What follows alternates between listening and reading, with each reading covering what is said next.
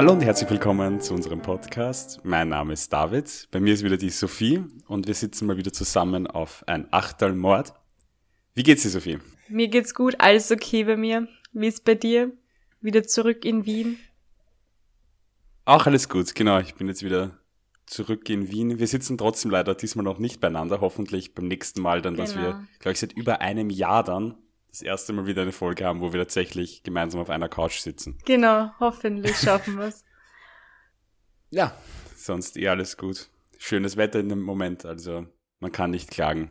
Okay, du hast uns heute einen Fall mitgebracht. Genau. Worum wird's gehen? Um eine Entführung. Aber eigentlich wird der eigentliche Fall gar nicht so lang. Es wird dann eher um den Prozess gehen und um den darauffolgenden Prozess, weil es wird sich der Täter wird zum Opfer, aber schauen wir uns das mal an. Da können wir diskutieren, wie wir das finden und so weiter. Das klingt schon mal sehr interessant, ich freue mich schon. Dann starten wir gerne hinein. Genau, es wird heute nämlich zum einen um Magnus gehen. Er wuchs im Frankfurter Stadtteil Sachsenhausen als Sohn eines Bauingenieurs und einer Erzieherin in einer Arbeitersiedlung auf. In seiner Jugend engagierte Magnus sich als Jugendbetreuer und wuchs streng katholisch auf. 1995 machte er sein Abitur, also die Matura, an der Karl-Schurz-Schule und leistete anschließend seinen Zivildienst in einem Altersheim. Bereits 1996 begann er dann sein Studium. Sein großer Traum war nämlich, ähm, Just zu studieren. Also beginnt er dann an der Goethe-Universität in Frankfurt am Main das Studium der Rechtswissenschaften. Im Studium lernt er auch neue Freunde kennen, sehr wohlhabende Freunde, zu denen er unbedingt dazugehören wollte. Obwohl er nicht aus armen Verhältnissen kam, wollte er dennoch so wohlhabend sein wie seine neuen Freunde oder seine angeblich neuen Freunde und er versuchte unbedingt in diese Clique reinzukommen und gab sich so eben als auch genauso wohlhabend aus. Um den Schein zu wahren, verbraucht er sogar den ganzen Rentenfonds, den sein Vater für ihn angespart hatte. Also er bekam dann eine Freundin, obwohl er eigentlich immer ein extrem zurückhaltender Typ war, der eigentlich nie was mit, also nie in Kontakt mit Mädchen oder Frauen waren, aber er hatte dann eben eine Freundin, die 15 Jahre alt war. Und der finanzierte sogar Urlaub in Florida und sie verreisten, solange eben dieser Rentenfonds oder Pensionsfonds das zuließ aber auch irgendwann war dieses Erspartes weg. Über diese Freundin von ihm lernte er auch Lisa kennen, die Schwester seines späteren Entführungsopfers. Denn um mhm. seinen aufwendigen Lebensstil weiterhin finanzieren zu können, überlegte er eben Jakob zu entführen, also der Bruder von der Freundin seiner Freundin, und von seinen Eltern ein Lösegeld zu erpressen denn der Vater von Jakob war ein wohlhabender Bankier, dem eine 300 Jahre lang bestehende Privatbank gehörte. Das war auch in der Presse bekannt, also der hatte auch äh, Stiftungen, engagierte sich auch sozial und so. Und ja, diesen, diesen Plan hatte er eben gefasst. Am 27. September 2002, als Jakob gerade mit dem Bus von der Schule nach Hause kam, lockte ihn Magnus unter einen Vorwand in seine Wohnung. Dort klebte er ihm Nase und Mund zu, so dass Jakob erstickte. Er soll dann sogar den Kopf des Bubens in, in eine vollgelassene Badewanne reingetaucht haben, um zu schauen, ob noch Luftblasen rauskommen. Also im Prozess wurde gesagt, dass äh, Magnus eigentlich am Anfang gar nicht wollte, dass der Bub zu dem Zeitpunkt stirbt, denn eine Stunde später nach der Entführung fuhr Magnus mit der Leiche des Bubens im Kofferraum zu der Familie von Jakob und platzierte dort eben die Aufforderung, eine Million Euro Lösegeld zu zahlen und eine Ankündigung, dass sie, wenn sie das zahlen, den Jungen eben unversehrt wiederbekommen. Was jetzt zu dem Zeitpunkt dann gar nicht mehr möglich war, weil er war tot. Nachdem er dieses Erpresserschreiben platziert hat, fuhr er zu seinen eigenen Eltern, um dort wie jeden Freitag mit ihnen zu essen, so als ob nichts war. Die Mutter hat später gesagt, dass er lediglich angerufen hat, dass er ein bisschen später kommt, aber dann ganz normal Kartoffelpuffer essen war. Und also wenn wir da vielleicht mal kurz einen Break machen, ich finde, also wie, wie kann ein Mensch einen Menschen töten und dann Kartoffelpuffer essen gehen, weißt du, was ich meine? Was sagt das schon mhm. über den Menschen auf? Einfach eiskalt.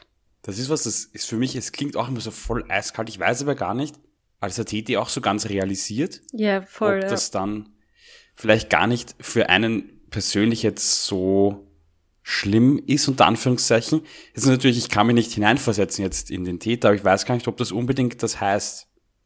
Aber eigentlich würde man auch davon ausgehen, wenn irgendwie etwas Schlimmes passiert. Und vor allem dann, wenn ich mir denke, er wollte ja, also es war kein geplanter Mord, Mord jetzt. Also das weiß man nicht. Also vielleicht hat er schon geplant. Er hat dazu nie was gesagt, der, der Magnus. Aber ich würde jetzt davon ausgehen, dass wenn man irgendwie große Schuldgefühle hätte, dass dann wahrscheinlich man eher keinen großen Appetit hat. Mm, ja. Der Ort der Geldübergabe sollte die Straßenbahnhaltestelle Oberschweinsteig im Frankfurter Stadtwald sein. Mit der Polizei wurde das eben von der Familie koordiniert, dass das Lösegeld dort bereitgestellt wurde. Und Magnus holte dann wirklich das Geld dort ab. Die Polizei konnte aber das Autokennzeichen identifizieren und anschließend auch Magnus identifizieren und beschatten. Das Komische war dann, dass der 27-Jährige keine Anstalten machte, sich um den Geisel irgendwie zu kümmern. Das klingt vielleicht das komisch kümmern, aber er hat sich während, also sofort, nach, nachdem er das Lösegeld geholt hat, einen Neuwagen bestellt, einen gemeinsamen Urlaub mit seiner Freundin gebucht. Die Freundin war beim Friseur und halt eben keine Anstalten, dass man diesen Geißel, den man ja immer noch für lebend gedacht hat, ähm, sich irgendwie drum zu kümmern. Deswegen wurde dann von der Polizei relativ schnell bestimmt, dass er verhaftet wird, dass man eben ihn so vernehmen kann und so den, den Standort des Bubens fragen kann. Die Vernehmung gestaltet sich aber schwierig, denn Magnus erzählte einmal, dass er Bub dort versteckt ist, in den anderen in den nächsten zehn Minuten, dass er dort versteckt wird. Die Polizei hat dann auch mehrere Stunden mit Hundestaffeln den ganzen Vormittag nach dem Kind gesucht, in einer Location, die er eben gesagt hat. Auf jeden Fall hat man ihn nicht gefunden und dann gibt es einen Aktenvermerk des Vizepolizeipräsidenten, wo drinnen steht, also eine kurze Zusammenfassung vom Sachverhalt und dann, dass er sich gezwungen fühlt, jetzt Gewalt anzudrohen, damit der Bub gerettet werden kann, wenn er noch lebt. Die Beamten haben das dann ausgeführt, sodass er dann auch wirklich den Standort des Buben preisgibt und die Polizei eben zur Leiche führt. Magnus wird vor Gericht gestellt und am ersten Prozesstag sagt er Folgendes. Ich weiß, dass ich etwas Schreckliches getan habe. Ich würde es gerne rückgängig machen. Ich wäre der allererste, der sein Leben dafür geben würde, wenn Jakob seines dafür zurückbekommt. Die Sitzung wurde dann unterbrochen, weil Magnus später in Tränen ausbrach. Dennoch wird Magnus am 28. Juli 2003 verurteilt vom Landesgericht Frankfurt wegen Mordes. Und es wurde auch die besondere Schwere der Schuld festgestellt er will jetzt dann doch, obwohl er jetzt nie wirklich ausgesagt hat, ob es der Mord geplant war oder nicht, wegen Mordes verurteilt. Genau. Nicht wegen Totschlags oder sowas, sondern wirklich wegen Mord. Genau. In Haft machte er sein erstes äh, Staatsexamen. Also in Deutschland ist das Jus-Studium so aufgebaut, dass man zwei Staatsexamen ablegen muss. Ich weiß jetzt auch nicht genau, wie das wie das geregelt ist. Das zweite juristische Staatsexamen, da wurde er nicht zugelassen als verurteilter Schwerverbrecher eben. Mhm. Er hat dann öfters einen Antrag auf Bewährung gestellt, der aber nie durchging. Und jetzt kommt es eben zu dem anderen Verfahren, denn 2004 hat bereits der Anwalt von Magnus Verfassungsbeschwerde beim obersten deutschen Gericht eingereicht mit der Begründung der Folterdrohung. Denn wie ich schon vorher erwähnt habe, der Beamte hat eben mit, mit Gewalt gedroht. Er soll da gesagt haben, dass Magnus, wenn er nicht redet, solche Schmerzen erleiden wird, die er noch nie erlebt hat. Ähm, es ging auch dann darum, das Handgelenk und den Daumen zu verdrehen. Die Beamten haben zwar gesagt, dass es alles in, in medizinischer Aufsicht passieren soll, aber natürlich ist es trotzdem Androhung von Gewalt. Mhm. Magnus verlangt vom Land Hessen für das Verhalten der Beamten 10.000 Euro Schmerzensgeld sowie Schadenersatz. Denn die Drohung von Gewalt und Schmerzen hätte ihn traumatisiert, argumentierte er. Außerdem sei beim Verhör geschubst und geschlagen worden. Die Polizeibeamten haben dann im Prozess bestätigt, dass es diese Drohung gab, allerdings, dass es nie zu Handgreiflichkeiten gekommen ist. Also dieses Geschubse und Geschlage gab's nicht. Mhm. Am Ende von Berufungen und so weiter bekam Magnus wirklich recht. Er bekam nämlich 3000 Euro Schadenersatz, kein Schmerzensgeld, sondern nur Schadenersatz. Parallel zu diesem Zivilprozess in Deutschland hat Magnus auch Beschwerde beim Europäischen Gerichtshof für Menschenrechte eingebracht, um eine Wiederaufnahme des Verfahrens in Deutschland zu erreichen. Er berief sich dort nämlich auf die Verletzung des Artikels 3 der Europäischen Menschenrechtskonvention, der das Folter- und Misshandlungsverbot, sowie Artikel 6 der EMRK, nämlich das Recht auf ein faires Verfahren. Der Gerichtshof entschied dann so, dass wirklich Artikel 3, eben die, die Folter, das Verbot der Folter beeinträchtigt wurde, allerdings, dass, dass nicht das Recht auf ein faires Verfahren verletzt wurde, weil ja trotzdem mhm. alles eingehalten wurde im Verfahren, dass das keine Auswirkungen darauf hatte. Aber dennoch hat der Europäische Menschengerichtshof in, der Hinsicht Recht gegeben, mit diesen Drohungen auf Verletzung gegen das Folterverbot verstoßen wurde. Mhm. Also gegen das Verbot wurde verstoßen, mhm. aber weil das ja nicht im Prozess stattgefunden hat selber, meinen Sie, weil es ist ja nicht irgendwie vor Gericht die Folter angedroht worden das, oder im Prozess selbst. Ich weiß jetzt nicht, wie der, wie der Argumentationsstrang war, aber sie haben auf jeden Fall ähm, ausgesprochen, dass, dass es nicht gegen ein faires Verfahren verstoßen hat. Mhm. Und das Ganze spaltet natürlich extrem die Meinungen. Für einen ist dieser Vizepolizeipräsident ein Held, weil weil er eben ja, alles versucht hat, um den Aufenthaltsort des Bubens herauszubekommen. Auf der anderen Seite geht das natürlich nicht, weil geht, weil wo hört man dann auf? Wir haben ein Folterverbot und das ist ja auch gut so. Also für viele ist eben dieser Vize-Polizeipräsident ein Held. Man muss allerdings auch sagen, dass zu dem Zeitpunkt, wo er das angeordnet hat, hat es noch andere Möglichkeiten gegeben. Also auch die anderen Beamten haben das für keine gute Idee gehalten, haben ihm das auch gesagt weil man mit anderen Möglichkeiten noch versuchen hätte können, ein Geständnis herauszuerpressen, wie zum Beispiel die Mutter des Täters einzuladen, so auf der emotionalen Ebene ähm, vielleicht ein Geständnis herauszukitzeln. Auf der anderen Seite war es eigentlich auch, was heißt logisch, aber man hätte sich vielleicht denken können, dass dieser Bub nicht mehr lebt, denn man ist von einem Einzeltäter ausgegangen und wenn sich der schon davor bei der Entführung nicht mehr um das Kind gekümmert hat, da braucht er auch Nahrung, Wasser. Man hätte eigentlich davon ausgehen können, dass dieses Kind nicht mehr lebt und dass diese Ultima Ratio, also dieser letzte Ausweg, Gewalt anzudrohen, nicht greift. Weil der Vizepolizeipräsident sieht sich bis heute im Recht, dass er das machen hat dürfen. Er beruft sich da die ganze Zeit auf Notstand, was halt mhm. schwierig ist weil es eben diese ganzen Fakten gibt, dass man sich eben eigentlich dass die Chance, dass das Kind noch gelebt hat, niedrig war, dass es noch andere Möglichkeiten gegeben hätte, um vielleicht ein Geständnis herauszubekommen, schwer ist. Ich weiß nicht, wie siehst du das? Das ist eine sehr schwere Frage.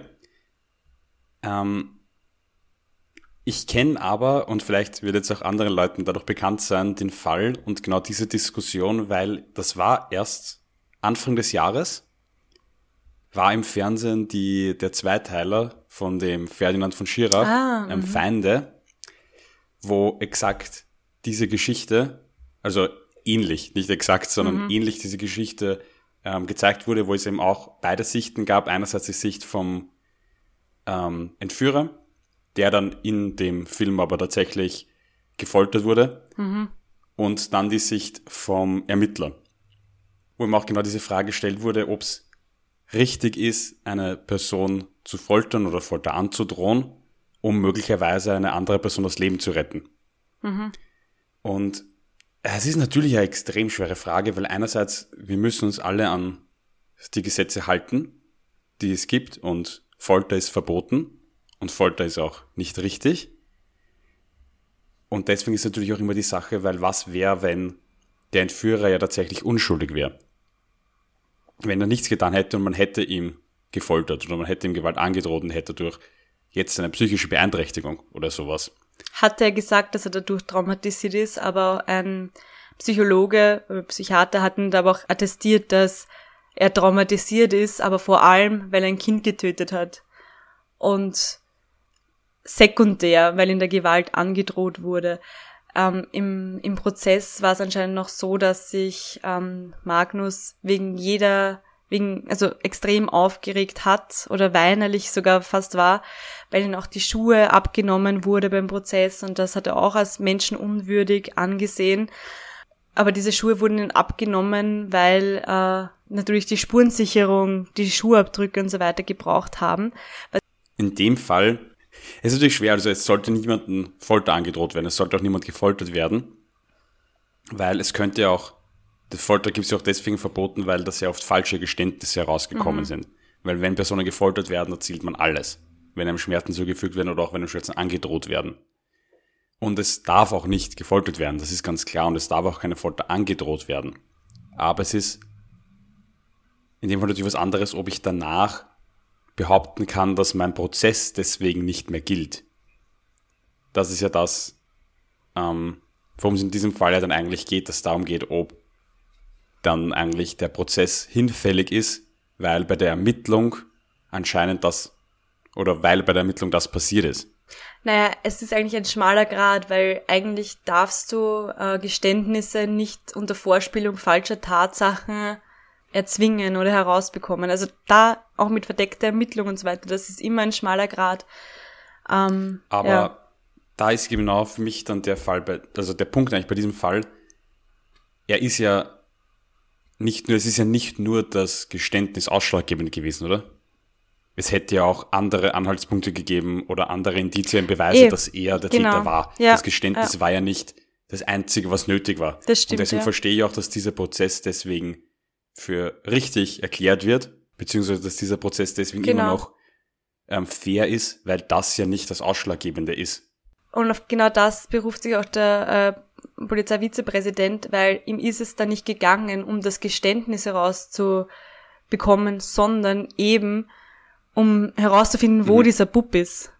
Und das ist auch nochmal was anderes. Weil das Geständnis, wie du sagst, es gab genug Beweise, die es, die, ja, die eigentlich gereicht hätten vielleicht für einen Prozess. Aber ihm ist es eben gegangen um diesen Buben, um herauszufinden, mhm. wo der ist. Und ich denke, dass vielleicht, dass es diese, diese große Diskussion nicht gegeben hätte, wäre dieser Bub noch am Leben gewesen. Und hätte man ihn dadurch gerettet. Weißt du, was ich meine? Dass das vielleicht auch mitspielt, dass es der nicht mehr gelebt hat, dass es eigentlich schon zu spät war, um mhm. jetzt. Ich meine, man muss natürlich auch dazu sagen, auch wenn der Bub noch gelebt hätte, und auch wenn vielleicht dadurch das ähm, Leben gerettet werden können, darf man trotzdem keine Menschen natürlich foltern. Also. Auf keinen Fall. Also ich, es ist, es, man darf es nicht, die Beamten hätten es nicht machen sollen. Ich verstehe, dass es nicht geht. Es ist halt vielleicht widerlich, komisch, dass jetzt ein verurteilter Kinder, Kindermörder sich auf dieses Recht beruft, aber natürlich hat mhm. er das Recht dazu. So wie ja. jeder, auch wenn jeder weiß, dass der ein Mörder war, hat er trotzdem ein Recht auf einen fairen Prozess und hat genauso das Recht auf die bestmögliche ja. Verteidigung. Das ist, genau. so sind unsere Gesetze und so läuft das ab und so ist auch richtig. Ähm, und deswegen ja. ist auch ganz klar, auch wenn das so wäre, aber in diesem Fall ist für mich eigentlich irgendwie ganz klar, dass, weil da ja das nicht einmal jetzt irgendwie den Prozess beeinflusst hat, deswegen ist es auch absolut richtig, dass da diese Klage abgewiesen wurde. Und da sehe ich auch eigentlich gar keine, gar kein jetzt unbedingt großes moralisches Problem beim Urteil selbst, aber natürlich bei den Ermittlungen. Der Polizeivizepräsident übrigens wurde jetzt nicht ganz gekündigt oder so. Er ist, glaube ich, entweder zurückgetreten oder vom Amt enthoben wurde, wurden als Polizeivizepräsident, aber ist dennoch immer noch bei der Polizei und ich glaube, er musste eine kleine Geldstrafe dafür zahlen hätte ich eigentlich erwartet, dass dann möglicherweise dienstliche Konsequenzen gekommen sind, weil es irgendwie eigentlich zu erwarten gewesen wäre aus meiner Sicht. Aber okay. Aber anscheinend ist es dann für alle dort irgendwie, da verstehe ich dann halt auch wieder, unter Anführungszeichen, verstehe ich dann auch unter Anführungszeichen wieder die Klage, wenn einem irgendwie rundherum anscheinend das Ganze irgendwie dieses, wenn so der generelle Tenor irgendwie war, dieses, das war schon in Ordnung, das ist schon richtig so. Und da gab es keine Konsequenzen. Ja, ja, es gab ja schon Konsequenzen. Aber was ihm, was diesem Polizeivizepräsidenten auch zugute gehalten worden ist, ist, dass er ja diesen Aktenvermerk gemacht hat sogar. Also er hat sich die ganze Zeit für ihm recht gesehen. Also er hat nie in keiner Weise gedacht, dass er da jetzt was macht, was irgendwie Unrecht ist, obwohl anscheinend schon die anderen Beamten, wie schon vorher erzählt, ähm, Bedenken geäußert haben und gesagt haben, vielleicht ladet man die Mutter ein und geht auf die emotionale mhm. Ebene. Aber was ich auch verstehen kann, ich meine, wir können das jetzt ganz unemotional eigentlich besprechen, aber wahrscheinlich war da auch die Familie und so weiter, die da vielleicht auch Druck ausgeübt hat, die wollten ja unbedingt ja. ihr Kind äh, haben und zu denen dann zu sagen, hören's, wir glauben, die Chance, dass das Kind noch lebt, ist so gering, wir probieren es mal so. Das Zeit ist ja da extrem wichtig. Weil wenn der wirklich irgendwo noch sitzt und kein Essen hat, kein Wasser hat. Da stimme ich dir absolut zu. Also wenn man es aus dieser Perspektive sieht natürlich, ähm, absolut klar, dass man sagt, denen geht's um jede Sekunde, die müssen da so schnell wie möglich was tun. Und natürlich, es gibt ja auch gewisse Taktiken, die die Polizei bei solchen Verhören einsetzt, dass man irgendwie sagt, wir haben da einen anderen oder dein Komplize sagt aus, wenn der sagt schon was, wenn du jetzt nichts sagen wirst. Und das, weil das, glaube ich, ist ja auch erlaubt. Also, mhm. dass man ein Verhör ähm, die Person anlügen darf. Ich denke schon, dass das erlaubt ist, oder? Na, das ist eben dieser schmale Grat, dass man eigentlich kein, nicht unter Vorspielung falscher Tatsachen ein Verständnis, ein Geständnis herausbekommen kann. Das ist ein, ja, Polizeitaktik. Ich weiß auch nicht genau, wie das abbrennt, aber in, im, in der Strafprozessordnung steht eben drinnen, mhm. dass man das nicht darf, unter Vorspielung falscher okay. Tatsachen. Also das ist ein, ja, ein schmaler ab wo, Grad. Ab wann ja. ist äh, Vorspielung falscher Tatsachen, ist halt die Frage. Ja. Genau. Ähm, ja. Okay. Aber was für mich irgendwie keinen Unterschied macht, muss ich sagen, ob ich das in den Akten vermerke oder nicht. Also, weil, wenn ich das mache, ich darf ja auch, wenn ich in die Akten vermerke, weil auch die, was am Anfang sei das mit dem, das mit den Foltern hätten es dann vielleicht unter ärztlicher Aufsicht oder was weiß ich gemacht, wenn es das gesagt. Das ist mhm. absolut egal, ob das unter ärztlicher Aufsicht stattfindet oder nicht, aus meiner Sicht, weil. Auf alle Fälle.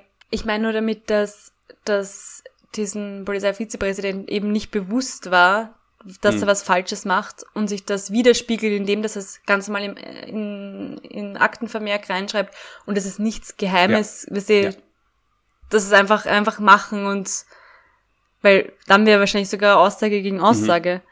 Und die Beamten haben das ja auch nie bestritten, dass sie das gemacht haben, ja. Ja, ich meine natürlich, das ist natürlich auch was, was sehr wichtig ist, dass man sagt, dass der nicht irgendwie da das unter der Hand macht, genau. was sie, wie man es so in Cop-Stories, was sie sich sieht, wo sie sagen so, ah, schalt die, genau, genau. schalt das, schalt die Kamera ab ja. und dann machen die Polizisten irgendwas. Ja. Ähm, das ist natürlich wichtig und das ist auch gut, weil dadurch hast du natürlich irgendwie diese ähm, Transparenz dahingegen. Und zum Beispiel, ich weiß nicht, hast du das gesehen? Die, das Ferdinand von Schirach, die Feinde? Nein. Okay. Da ist mir die Geschichte auch ganz anders, die ist komplett viel überspitzter als mhm. im echten Fall. Wo eben auch genau das ist, dass er das natürlich nicht sagt, dass er da waterboardet und dass keine Akten davon gibt und was weiß ich. Aber natürlich ist es dann was komplett anderes. Ob ich, wie ich damit umgehe auch. Ja. Es gibt auch einen anderen Film, der so halb dokumentarisch ist, wo sich, der sich wirklich nur um diesen Polizeivizepräsident dreht und wie sich der gefühlt hat, weil es wurde auch kritisiert, dass eben eigentlich Jakob, um der ja eigentlich getötet wurde, um den, um den geht's nicht. Es geht nur mhm. um den Täter, was ja eigentlich auch immer so ein Problem ist, dass man sich nicht an die Opfer erinnert, sondern einfach um, um Täter ähm, mhm. redet. Was da auch noch interessant ist, dass der Magnus eben eine Stiftung gründen wollte ähm, zur Unterstützung von Kindern, die Opfer einer Straftat wurden. Mhm. Also eigentlich perfide. Im August 2006 wurde das dann abgelehnt von der Stiftungsgründung, weil man ihm gesagt hat, dass ähm, das gegen die guten Sitten verstoßt, wenn ein Kinder, Kindermörder eine Stiftung zur Unterstützung von Kindern, die Opfer einer Stra äh, Straftat geworden sind, gründet. 2007 mhm.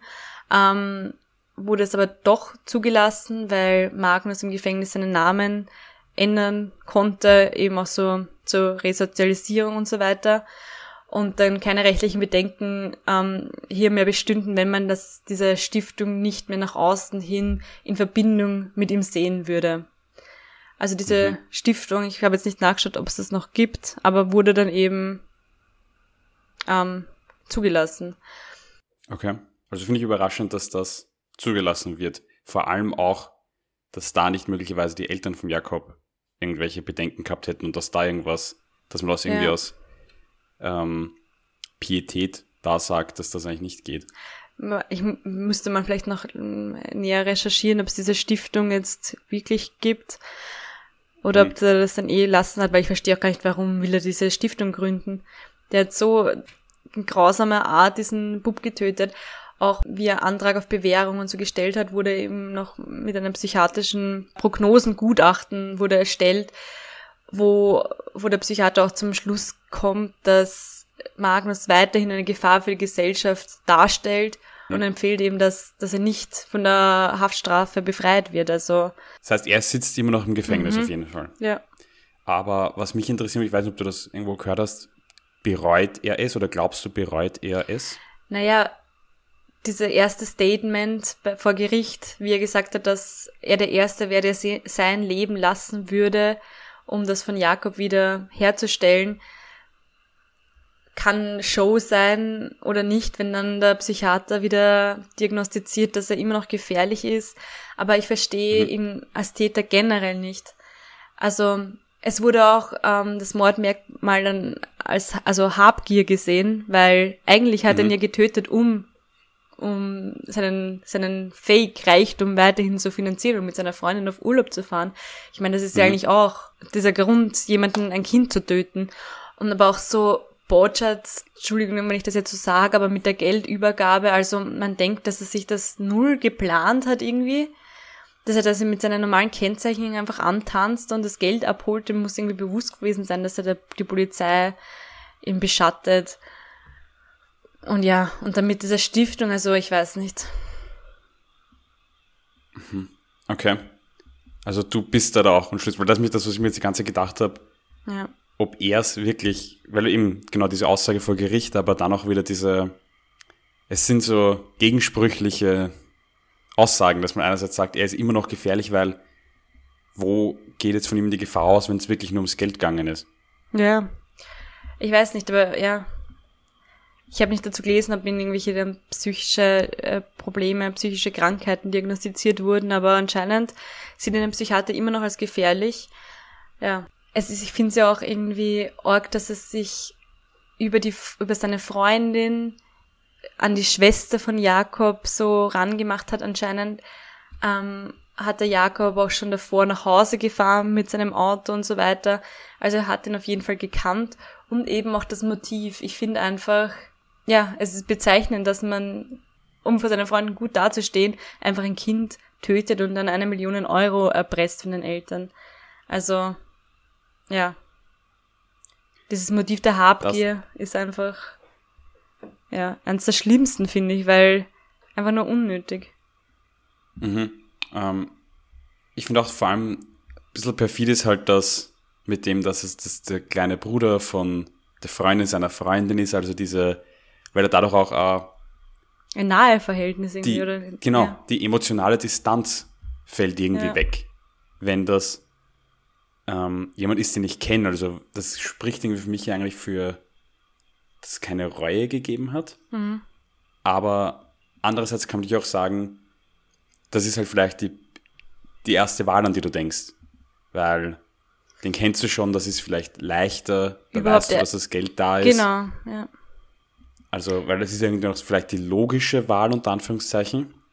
Ja. Wenn man das so sagen kann. Also, aber natürlich aus emotionaler Sicht natürlich noch einmal schlimmer irgendwie. Ja. Das verstehe ich vor allem das mit der Geldübergabe zum Beispiel auch. Ich meine, man muss davon ausgehen, dass, dass du entdeckt wirst, weil man weiß, wenn das Geld abgeholt wird, steht da die Polizei und überwacht das. Ja.